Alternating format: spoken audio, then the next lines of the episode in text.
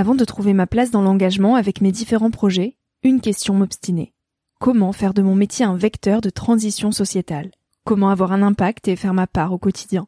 Si vous écoutez Nouvel Oeil, vous vous posez certainement aussi ces questions-là. Et si j'ai choisi la Green Management School pour soutenir mon podcast, c'est parce que ça peut réellement vous aider à vous y retrouver.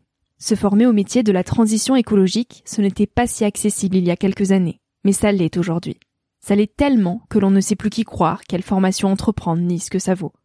Alors j'ai fait les recherches pour vous, et j'ai trouvé l'école que j'aurais tant aimé faire il y a quelques années, quand j'étais paumée. Des cours approfondis sur le climat, la biodiversité, l'agronomie, la géopolitique, mais aussi sur les modèles économiques vertueux, le tout dispensé par des spécialistes et des personnalités inspirantes.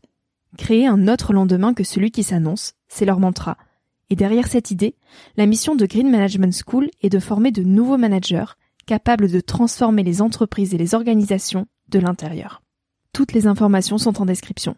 Merci à Green Management School de croire en nouvel œil en soutenant cette saison de podcast. Tout de suite, place à un nouvel épisode.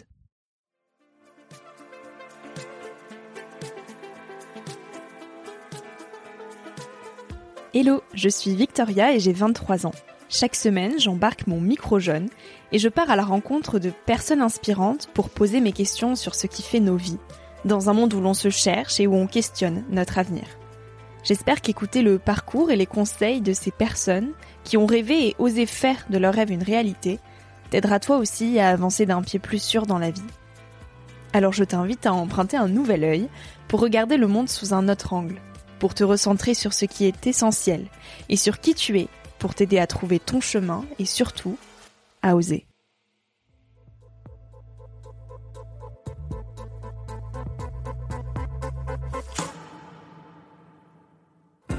À travers l'urgence écologique, on peut repenser tous les sujets. Et euh, c'est un défi euh, absolument inédit dans l'histoire euh, de l'humanité qui nous amène à penser, en fait, bah, d'une certaine manière, à changer de civilisation. Je trouve ça bah, absolument passionnant d'essayer de réfléchir à un maximum de personnes possibles en se disant vers quelle société on a envie d'aller, qu'est-ce qu'il faut qu'on arrête, qu'est-ce qu'il faut qu'on continue, qu'est-ce qu'il faut qu'on change, quels vont être les métiers de demain.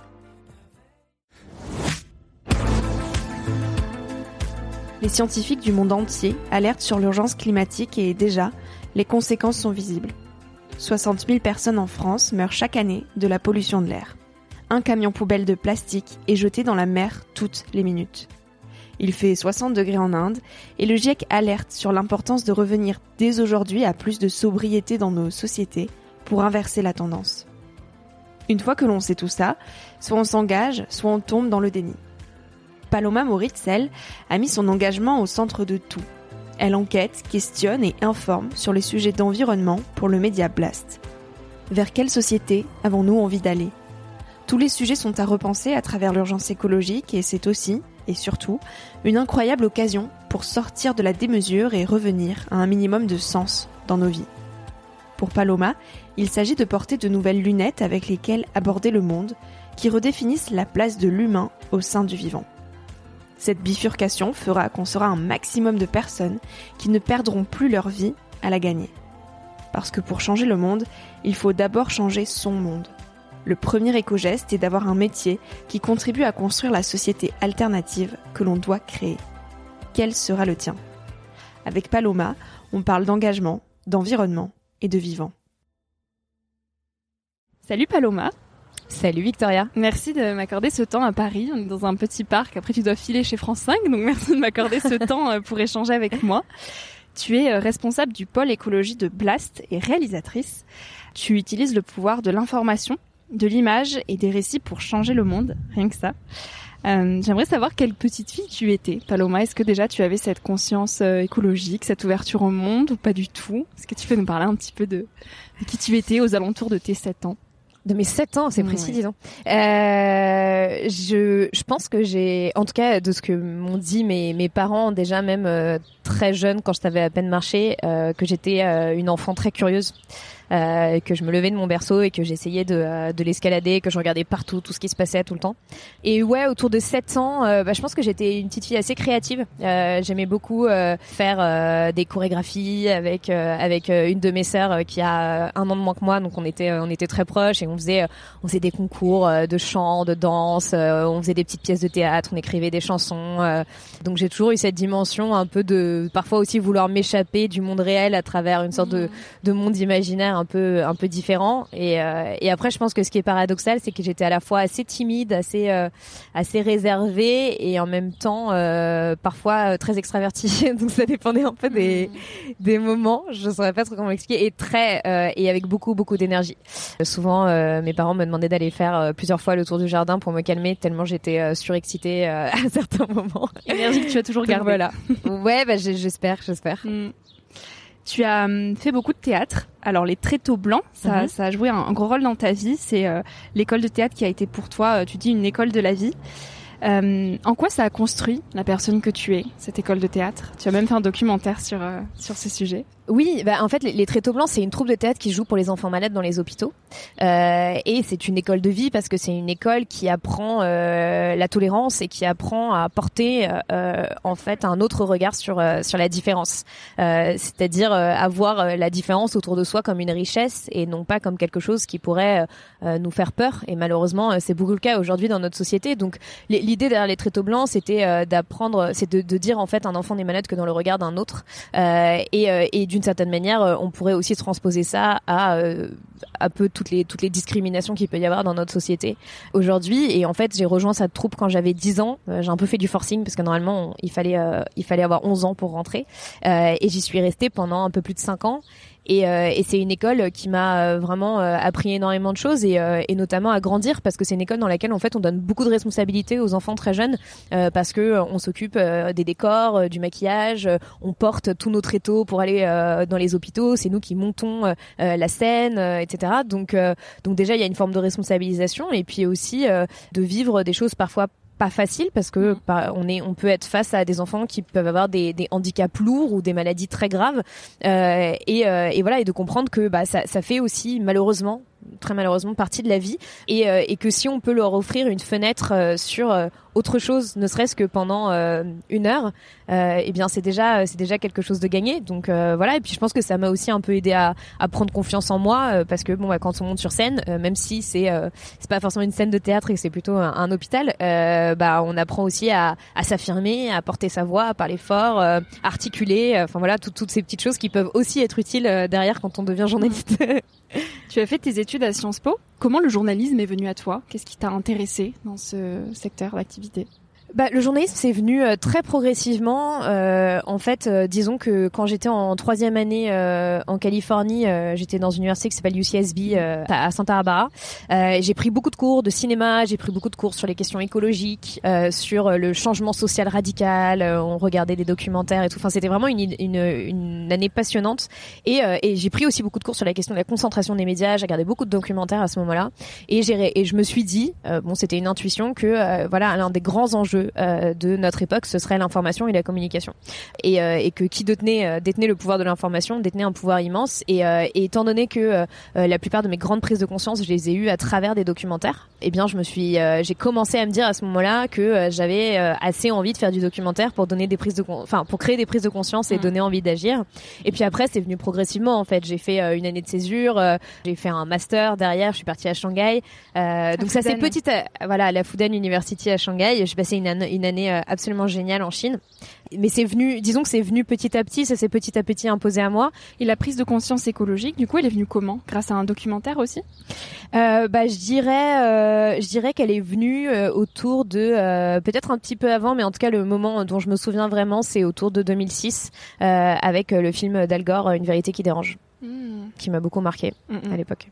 Et alors à 20 ans, comment tu te projetais dans la vie des grands? Est-ce que déjà tu étais euh, certaine de vouloir être journaliste toute ta vie ou tu te cherchais encore un petit peu? Je pense qu'à 20 ans, on est déjà grand. Mais euh, en fait, euh, je pense que je, je, voyais quelque chose de très international. J'avais vraiment un peu cette envie de, ouais, de, de, découvrir le monde, de parcourir le monde et, et d'agir à l'échelle internationale pour aussi essayer d'avoir bon, bah, le, le, plus d'impact possible. Je pense que j'étais un j'étais assez vite un peu obsédée par euh, le fait d'avoir de l'impact sur le monde, enfin de me dire que j'avais quelque chose à faire avec le monde. Et, euh, et, dans cette chose à faire avec le monde, en tout cas, je, je voyais plutôt un, un, cadre international.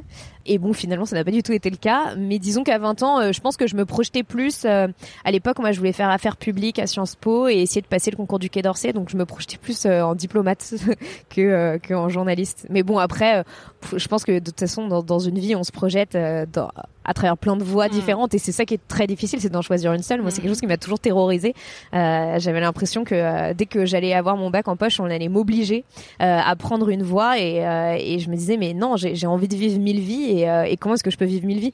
Et je pense que le journalisme est un des moyens mm. de vivre mille vies. Tu parlais d'impact et, et, de ta volonté d'en avoir. C'est quoi pour toi avoir de l'impact? Et pourquoi tu, tu as été animé par cette envie d'en avoir un?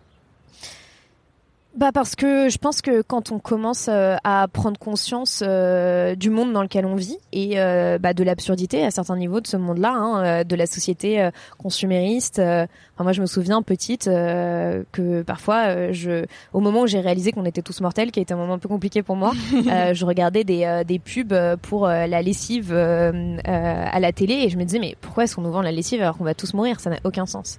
Et, et j'ai très vite eu ce ouais ce sentiment d'absurdité vis-à-vis du monde et notamment aussi en comprenant euh, bah, toutes les violences qu'il y avait dans ce monde, les violences euh, économiques, euh, sociales, les, les, les, famines, enfin voilà tout, tout ce qu'on découvre quand on est plus jeune et qu'on se rend compte qu'en fait on a eu beaucoup de chance dans notre enfance de, de, vivre de façon plus ou moins protégée. Et donc en fait à partir du moment où on voit ce problème-là, bah, on ne peut que avoir envie de le résoudre. En tout cas moi je pense que c'est ma personnalité, c'est de me dire si je vois un problème, je vais essayer de trouver une solution. Mmh. que ce soit d'ailleurs dans des dans, dans des choses très quotidienne euh, dans mes relations euh, avec euh, les personnes que j'aime autour de moi, etc. que que justement de façon beaucoup plus macro et méta, donc à l'échelle du monde. Après, bon, on se raisonne un peu en se disant que clairement on ne va pas changer le monde. Donc c'est pour ça que parfois aussi on commence souvent par changer son monde avant d'essayer de changer le monde.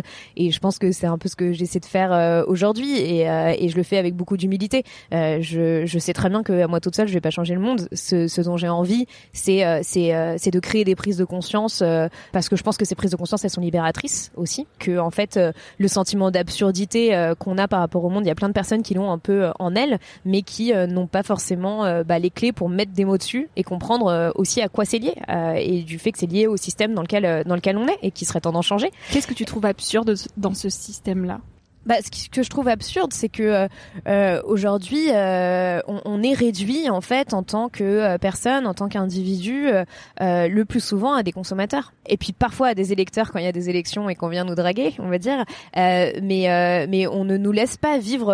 J'ai l'impression toutes les dimensions de notre être. Qu'il y a une grande part, oui, de de sensibilité qui manque. Et donc du coup, il y a beaucoup de personnes qui se retrouvent un peu bloquées dans ce système-là et qui euh, bah, vont faire euh, un métier euh, qu'elles n'aiment pas et, et se retrouver à consommer pour essayer de combler un vide qui finalement est impossible à combler parce que parce que parce que le, le véritable bonheur réside ailleurs. Et, et moi, je suis assez obsédée par cette question du, du bonheur, c'est-à-dire que je pose je pose souvent cette question aux gens en leur disant est-ce que vous êtes heureux? Et, et c'est marrant parce que c'est une question qui est souvent vue comme un, peu trop intime. Enfin, les gens trouvent ça très étrange que je leur pose cette question alors qu'elle me paraît évidente en fait. Enfin, je mm. pense qu'on est là pour, enfin, on vit cette vie pour mm, mm, pour essayer quand même, en tout cas, d'atteindre euh, une certaine forme de bonheur. Et, évidemment, il, s'en va, il revient, il est pas, il est pas tout le temps là. Euh, mais mais pour moi, c'est ça le but de ma vie, c'est sur quand même d'être heureuse. Qu'est-ce qui rend une euh, vie heureuse selon toi? Bah, je pense que justement une vie heureuse c'est qu'une c'est une vie qu'on ne subit pas. Alors évidemment que c'est pas euh, que c'est pas possible pour tout le monde, mais je pense qu'en fait on peut toutes et tous euh, trouver des interstices de liberté dans nos vies. Euh, même pour des personnes qui bah voilà seraient dans des situations de précarité extrême, on a on a toujours des des des petits arbitrages, des petits choix qu'on peut faire pour reprendre le pouvoir sur sa propre vie. Et pour moi, une vie heureuse, c'est une vie oui, dans laquelle, euh, eh bien, on a on a essayé de de, de développer euh, ses, ses, capacités en tant qu'être euh, un maximum, dans laquelle on a créé des, des, des, relations autour de soi. Moi, je trouve ça, enfin voilà, les, ma famille, mes amis, c'est c'est pour moi c'est extrêmement important. C'est une des choses les plus importantes. Donc c'est une vie aussi où il y a beaucoup d'amour. Et ça, l'amour, bah il y a pas besoin d'avoir de l'argent ou un grand appartement pour en avoir autour de soi.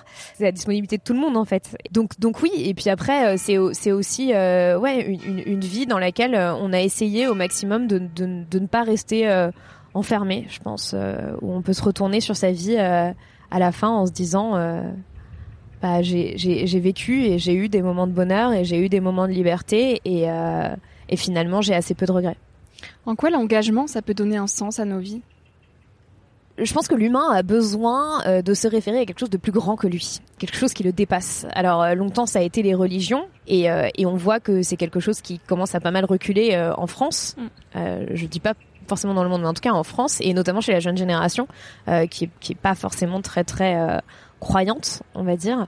Et en même temps, on peut croire à totalement autre chose. Et je pense que, en fait, l'engagement consiste à aussi croire euh, qu'une autre société est possible et à, et à suivre un certain nombre d'idéaux et de se dire que ces idéaux sont des sortes de caps vers lesquels euh, on va essayer d'aller. Et donc, évidemment que ça donne du sens à nos vies parce que ça nous donne une direction en disant, mmh. euh, bah voilà, moi, à mon échelle, je vais œuvrer euh, pour une société plus juste, plus soutenable, plus égalitaire, etc. Toi, ton levier d'engagement, c'est l'écologie. Qu'est-ce qui te passionne dans, dans cette question-là? En fait, ce que je trouve absolument passionnant avec l'écologie, c'est que euh, pour moi, c'est un sujet en fait, ce sont des nouvelles lunettes à adopter pour regarder le monde. Et c'est un sujet à travers lequel on peut regarder absolument tous les sujets. Hmm. Puisque, en fait, il, il redéfinit la place de l'humain au sein du vivant.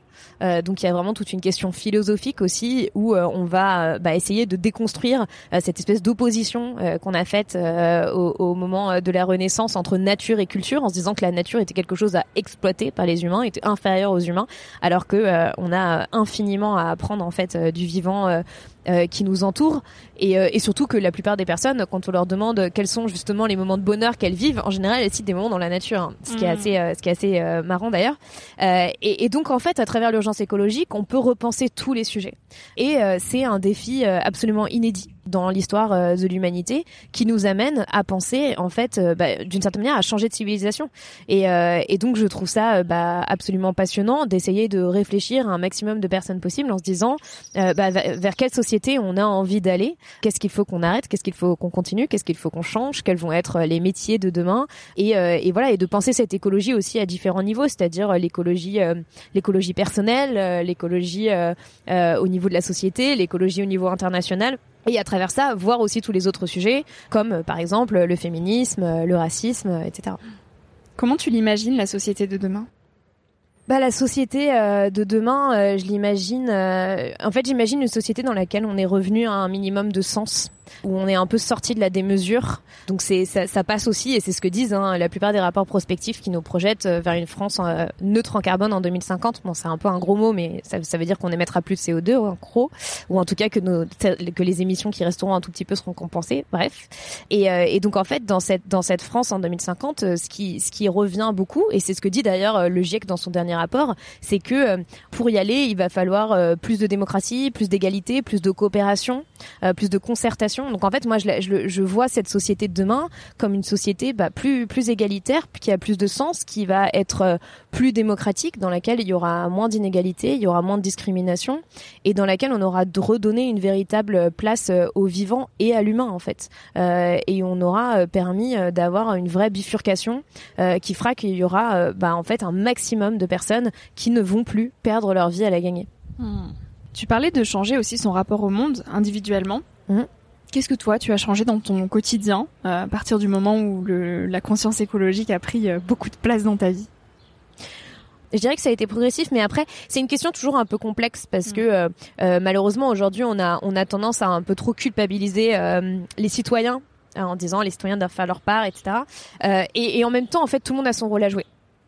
Et donc, euh, en fait, comme chaque fraction de Doré compte, toutes les actions euh, qui aident, qui vont dans le bon sens, doivent être euh, doivent être prises. Et tout le monde n'a pas forcément les mêmes moyens de temps ou d'argent pour les prendre, mais il y en a beaucoup en fait qui ne nécessitent aucun investissement. Et je pense que c'est important de le rappeler. Maintenant, moi, ce que j'ai pu changer dans mon quotidien, en fait, c'est lié à ce que Corinne Morel Darleux appelle la dignité du présent. C'est de se poser la question, en fait, pour chacun de mes actes, bah, quelle est en fait la chaîne un peu invisible qui a permis cet acte pour moi. Donc, bah, le fait d'acheter euh, des chaussures ou euh, des vêtements euh, ou d'acheter telle ou telle chose dans un supermarché. Donc moi, ça fait plusieurs années que je vis selon une certaine éthique de la sobriété. Donc en fait, j'achète plus de vêtements et ou sinon si j'en achète parfois c'est vraiment parce que j'en ai besoin et je vais essayer de les de racheter des vêtements qui ont déjà été portés je mange plus de viande du tout. Bon, parfois je mange un petit peu de poisson. En fait, j'essaie simplement de réduire au maximum mon impact de manière à me dire que je suis alignée avec mes convictions. En fait, c'est ça qui euh, qui m'importe le plus parce que euh, euh, je pense qu'on peut pas d'un côté dire voilà il y a une urgence écologique absolue qui nous demande de transformer totalement notre société et de l'autre prendre l'avion tous les week-ends pour aller à Barcelone manger des burgers. ça marche pas en fait. Hmm. J'imagine que tu dois aussi passer des phases assez compliquées, des phases peut-être d'éco-anxiété, à lire beaucoup de rapports. Tu dois passer une grande partie de tes journées à bah, aller creuser les chiffres, les nouvelles actualités autour du climat qui sont très peu joyeuses souvent. Comment tu vis un petit peu euh, ces, ces, ces découvertes? Mm c'est sûr que c'est pas toujours facile. Euh, c'est pas toujours facile parce que euh, je sens aussi une forme de responsabilité, une sorte de culpabilité à être celle qui annonce la catastrophe. Mmh. Parce que bon bah voilà, j'essaie de faire mes vidéos, mes sujets avec une certaine lucidité, même si euh, j'essaie d'y mettre un peu d'humour parfois. Bon, c'est un peu de l'humour noir, mais ça reste de l'humour quand même, mmh. euh, ou un peu de cynisme. Euh, et, et puis j'essaie aussi d'alterner dans, dans les sujets que je fais pour ne pas que faire des choses plombantes, pour donner aussi des moyens d'action, pour avoir des approches plus sensibles. Et c'est ça aussi, je pense, qui m'aide à, tenir. Mais, c'est vrai qu'il y a des moments où c'est assez vertigineux. Euh, je dois l'avouer. Hein. Euh, il, y a, des moments qui sont très très durs parce que euh, en fait, quand on lit les, rapports du GIEC, quand par exemple il y a pas longtemps, j'ai découvert cette, cette, cette, information qui disait que si on dépassait les 2 degrés de réchauffement par rapport à l'ère pré-industrielle, 100% des coraux allaient mourir. Euh, aller disparaître. Bon bah voilà, c'est pour pour beaucoup de gens peut-être que c'est une information qui les touchera pas, mais moi c'est quelque chose qui m'a bouleversée parce que parce que j'adore nager, parce que j'adore l'océan et, et, parce que je considère que c'est l'un des endroits les plus beaux euh, sur terre et que je sais quel est euh, le, le rôle primordial qui tiennent les coraux par exemple. Et, et, de la même manière, euh, là par exemple en ce moment, je suis en train de préparer une vidéo sur ICOP, qui est un grand projet euh, pétrolier euh, de Total en Ouganda et en Tanzanie qui se fait au détriment du climat, des droits humains, de la biodiversité et j'en passe. et pareil, c'est extrêmement violent en fait de d'interviewer des activistes. J'ai interviewé deux activistes ougandaises qui ont à peine 18 ans et qui sont obligés de venir d'Ouganda en Europe pour dire mais est-ce que vous pouvez s'il vous plaît arrêter de vous accaparer nos terres pour prendre du pétrole, faire du profit euh, au détriment euh, de nos vies et de notre avenir.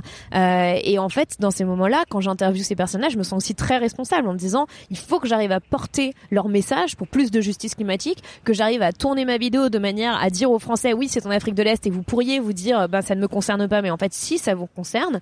Les grands moments de découragement que j'ai, c'est en lisant des rapports scientifiques ou surtout en voyant en fait aujourd'hui l'impunité des multinationales qui continuent à brûler notre planète euh, tranquillement et même de mettre de l'huile sur le feu euh, sans que personne ne fasse vraiment rien pour les arrêter et que si on ne les arrête pas, si elles continuent à mettre des centrales à charbon partout, euh, euh, notamment en, Chine, en Asie du Sud-Est, si elles continuent à faire des forages pétroliers, euh, à faire de l'exploitation gazière, en fait, on ne va pas s'en sortir. C'est ça le, qui, qui m'inquiète en fait le plus.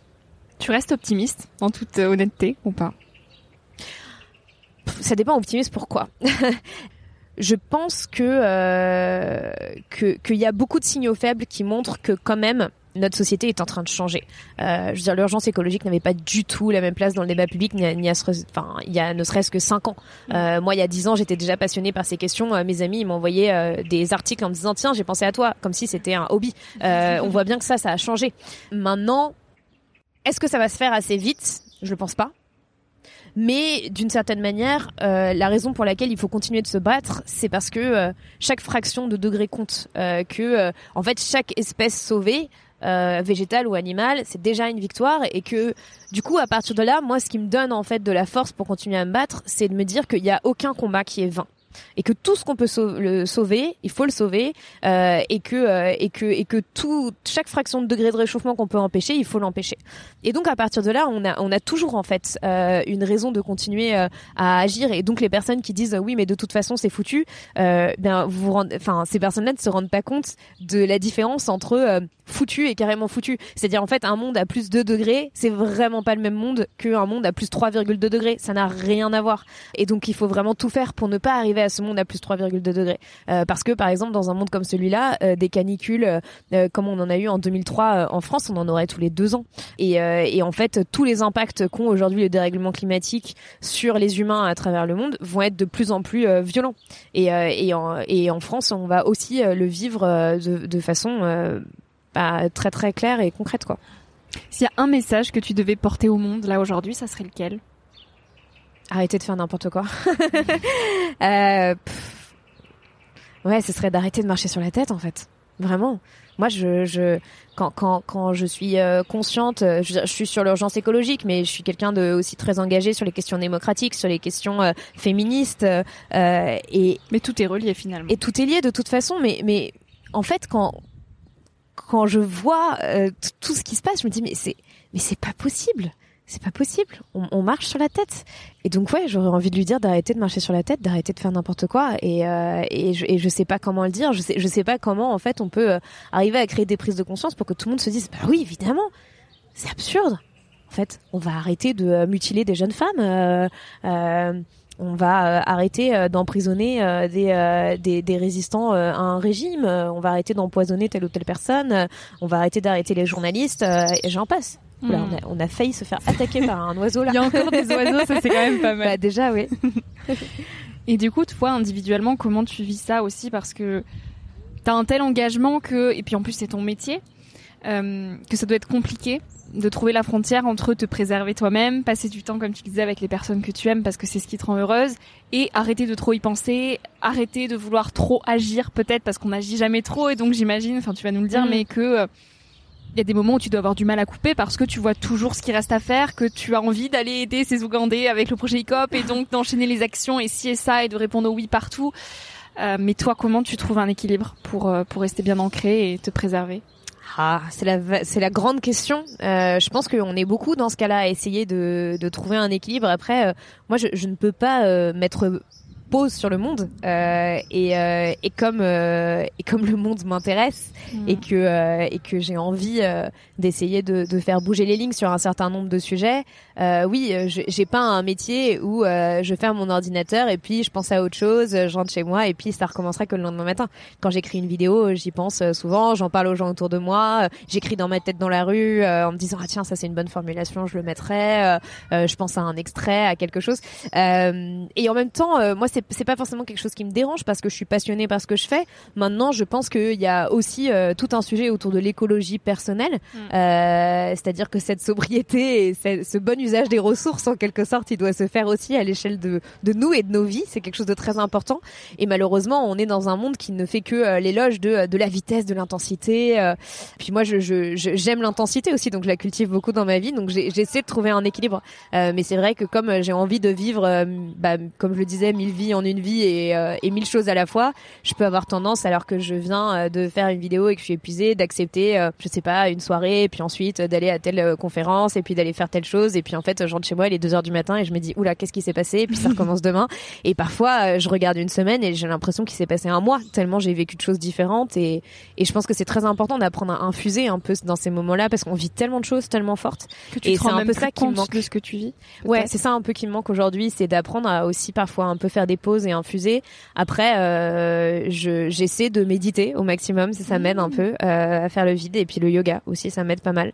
Euh, et puis parfois, euh, et puis la lecture en fait. Vraiment, mm. euh, c'est un peu mon curseur, c'est-à-dire que les moments où je lis plus, euh, je sais que c'est des moments où ça va pas trop et, et je me dis là là, il faut que tu te, faut que tu te remettes à lire. Mais donc tu lis quoi Plus des romans, quelque chose qui t'évade ou encore des livres autour de l'écologie Ah bah les deux, les deux. Mais quand je parle de lecture, je parle plus de lire des romans évidemment. Ouais, ouais, parce que parce que je pense que c'est c'est aussi hyper important parce que à, à force d'être dans, dans cette forme d'hyper réalité en permanence euh, et d'être euh, ouais le, le, plongé dans l'actualité et une actualité qui est pas des plus joyeuses, euh, on, on, en perd aussi une part d'imagination et je pense que c'est hyper important euh, même en tant qu'adulte de continuer à cultiver son petit monde intérieur, son imagination et, et de et de continuer à rêver en fait aussi un peu.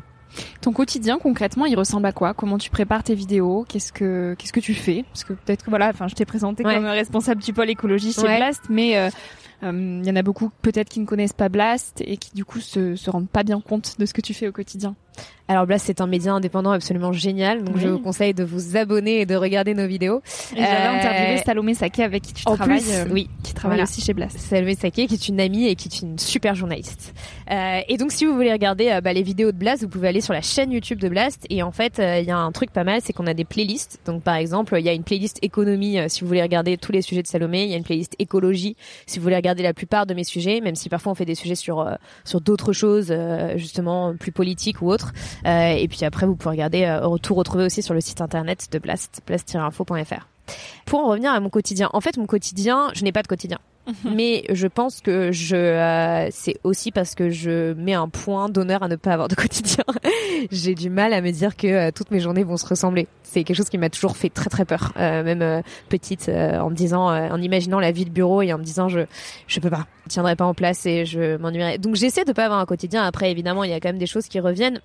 Le fait est que, euh, en fait, euh, la plupart du temps, euh, chaque semaine, soit je vais faire une vidéo de décryptage, donc face caméra, donc une vidéo où je vais tout écrire, je vais écrire tout le texte, et puis je vais aller chercher tous les extraits vidéo que je mets dans ma vidéo, la musique, les images, les articles, etc. ou je vais faire un entretien. et donc, donc ça s'organise différemment, mais mais typiquement les, les semaines où je fais une vidéo face caméra, ben, en fait les les lundis, mardis, euh, je passe ma journée euh, à écrire, donc en faisant euh, ce que j'appelle l'aspirateur. Donc au début, je lis plein d'articles, je regarde plein de vidéos, et ensuite à partir de là, bah, j'écris et puis j'ajoute des extraits vidéo, des choses, et puis je relis, je re-regarde, et ensuite le mercredi, je tourne. Et après, je gère le montage euh, ah, de la vidéo. Aussi. Non, c'est pas moi qui le monte, c'est pas moi qui monte, mais en fait, euh, j'ai un document où euh, où j'ai tout écrit, donc mon texte, les extraits vidéo que je veux ajouter, les captures d'écran que je veux d'articles, les photos, etc.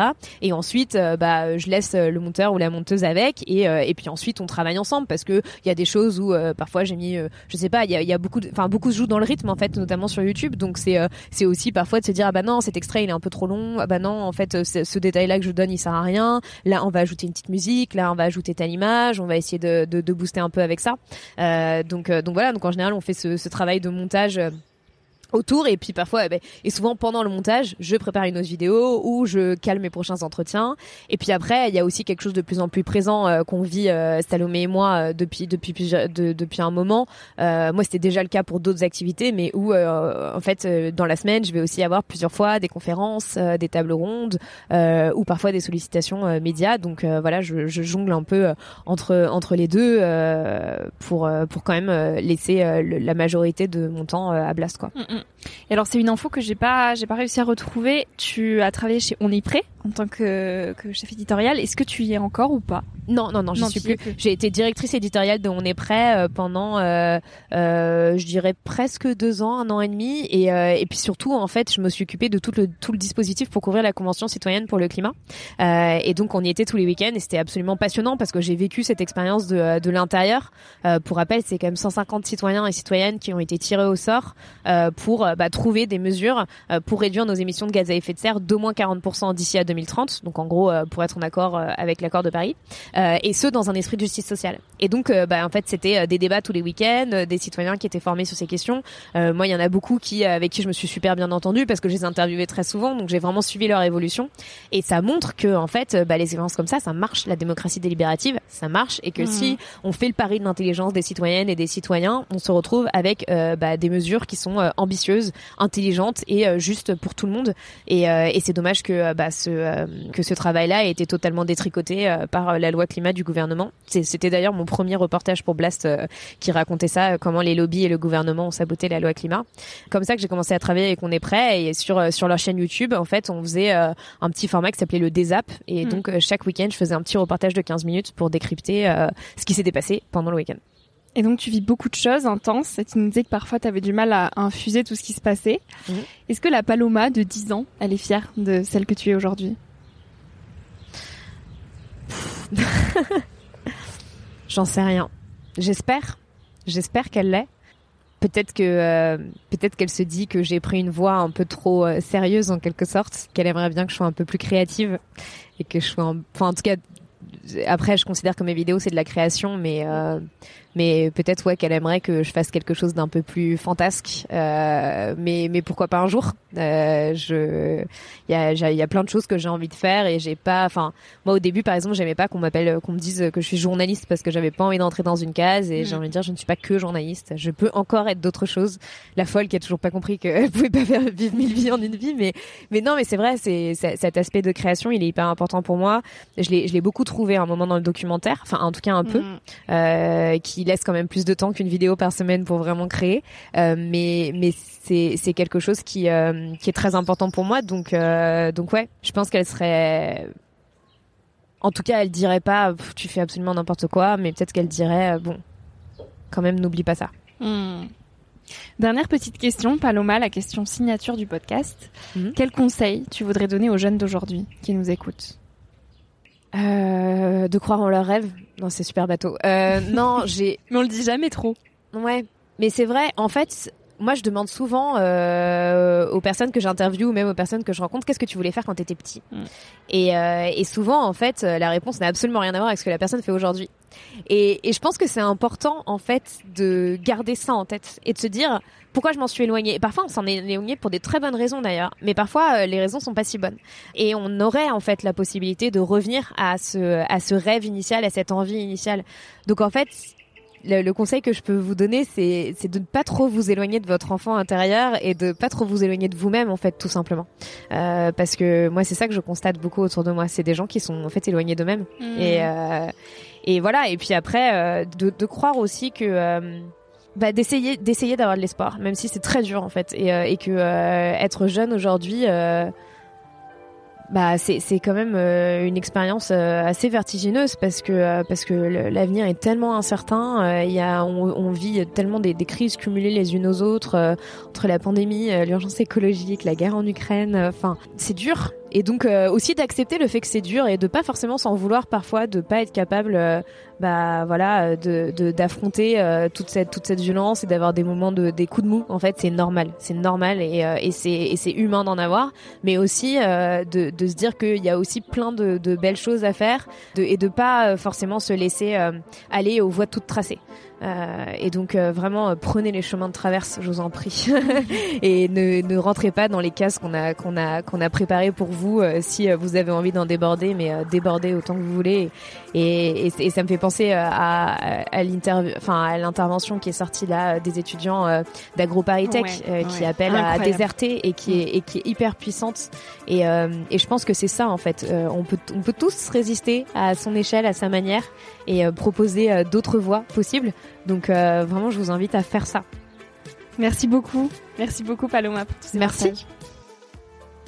Merci à toi d'avoir écouté l'épisode jusqu'ici. Si ce moment t'a plu, je t'invite à le partager, à laisser quelques étoiles sur iTunes ou Spotify, ou à faire une story sur Instagram pour que je puisse te repartager. En attendant de se retrouver lundi prochain, tu peux me suivre au quotidien et m'écrire sur la page Instagram Nouvel Oeil. Sur le site internet www.nouveloeil-podcast.com, tu pourras aussi t'abonner à ma newsletter. J'y partage des inspirations, des nouvelles, des astuces et des petites choses qui font notre quotidien. Je te dis à la semaine prochaine pour de nouvelles aventures et en attendant, savoure la vie comme il se doit et fais des choses folles.